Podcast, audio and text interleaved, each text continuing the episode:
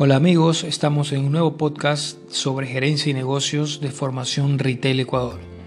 Soy Gerardo Vascones y hoy vamos a hablar sobre las 10 mejores habilidades gerenciales, las 10 mejores habilidades personales que debe tener un gerente, un directivo en el 2020. Esto es basado en un estudio del World Economic Forum, en el cual se habló sobre las 10 primeras grandes habilidades que debe tener todo gerente. Cuando hablamos de las habilidades personales nos referimos a las cualidades, a los talentos que una persona ha desarrollado en su vida, en su experiencia. O sea, nos referimos a las que se necesitan para dirigir un negocio de manera exitosa. Puede ser un gerente, puede ser un directivo, puede ser un dueño de empresa.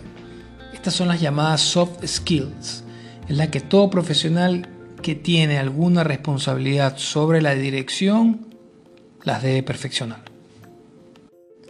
El Fondo Económico Mundial ha sugerido las 10 mejores habilidades personales que se debe tener en el 2020. Entonces las vamos a enumerar y un pequeño comentario de cada uno para que las conozcamos un poco más. La primera es solución de problemas complejos. Esto es que hay que estar consciente que los problemas deben enfrentarse.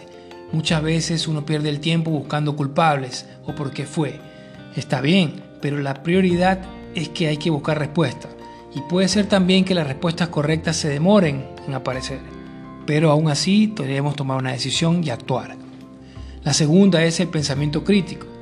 Esta es la capacidad de analizar la información de manera objetiva, es decir, buscando fuentes confiables. Eh, puede ser en el Internet, puede ser estudios, puede ser gente un poco más especializada en ciertos temas, y todo esto con el fin de obtener información y luego emitir juicios que sean razonados. La tercera es la creatividad, algo muy conocido. Y esto es simplemente que es que aparezcan o que nazcan siempre nuevas e imaginativas ideas, es decir, estar siempre eh, buscando alguna opción diferente, innovadora, pero también obviamente hay que saber que se deben poder en práctica. No pueden ser tan soñadoras tampoco. Cuarto, gestión de personas. O sea, todo líder, todo líder debe saber motivar, capacitar y dirigir a la gente que trabaja con él. Además que sus seguidores se conviertan en nuevos líderes. Todo esto mientras optimiza la productividad.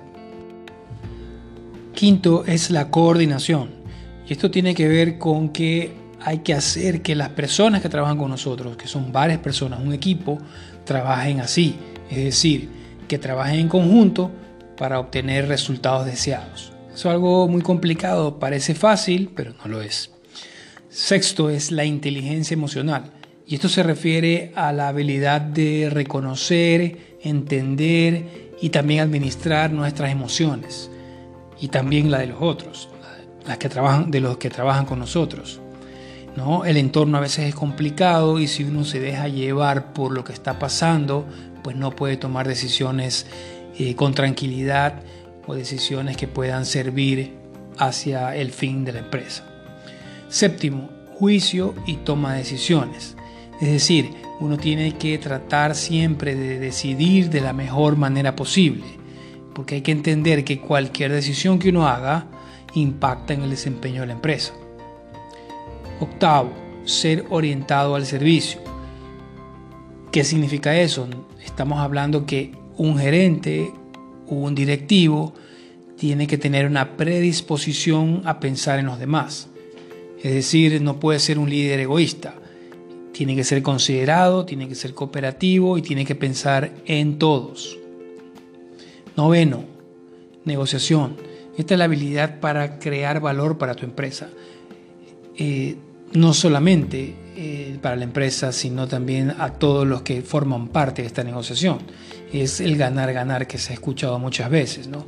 Y saber que todo es negociable y que la negociación está en todos lados. Y el finalmente, el décimo punto es la flexibilidad, flexibilidad cognitiva.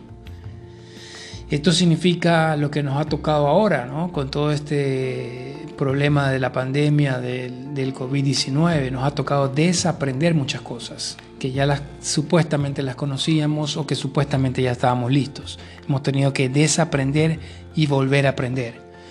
Para esto hay que saber escuchar, investigar y preguntar a las personas indicadas para adoptar nuevas perspectivas. Si nosotros revisamos el cuadro que lo tenemos en nuestro blog en www.retail.es, podemos observar que hay una comparación entre las habilidades que se decían eran necesarias en el 2015 contra las que son necesarias ahora en el 2020. Si bien es cierto, el número uno sigue siendo la solución de problemas complejos, sí ha habido dos habilidades que han crecido en la importancia, que tiene que ver con la inteligencia emocional y tiene que ver con la flexibilidad cognitiva, porque estas dos reemplazaron a lo que antes se, consideraba importante, como era el control de calidad y la escucha activa. No quiere decir que no sean importantes, pero la inteligencia emocional y la flexibilidad cognitiva pues se han tornado especialmente en los últimos, en los últimos meses, pues se han tornado mucho más necesarias. En conclusión, podemos decir que un directivo eh, necesita que sus habilidades, tanto del conocimiento como de su voluntad, sean desarrolladas al máximo posible. Esto es una mezcla de experiencia, pero también de estudio, de decisión, de buscar, buscar y encontrar el desarrollo de estas habilidades. Porque todo esto será la base para, poder tener un proceso adecuado al momento de tomar decisiones. Peor aún en estos momentos de tanta incertidumbre, con panoramas negativos, debemos decidir eh, con, a veces con mucha, eh, con mucha falta de, información, ¿no? ¿verdad? Es algo que, que, nadie lo ha vivido antes y que no sabemos cómo va a venir. Es un riesgo mayor, pero nos toca decidir y actuar. Estén pendientes porque vamos a realizar un curso online sobre el desarrollo de estas habilidades directivas.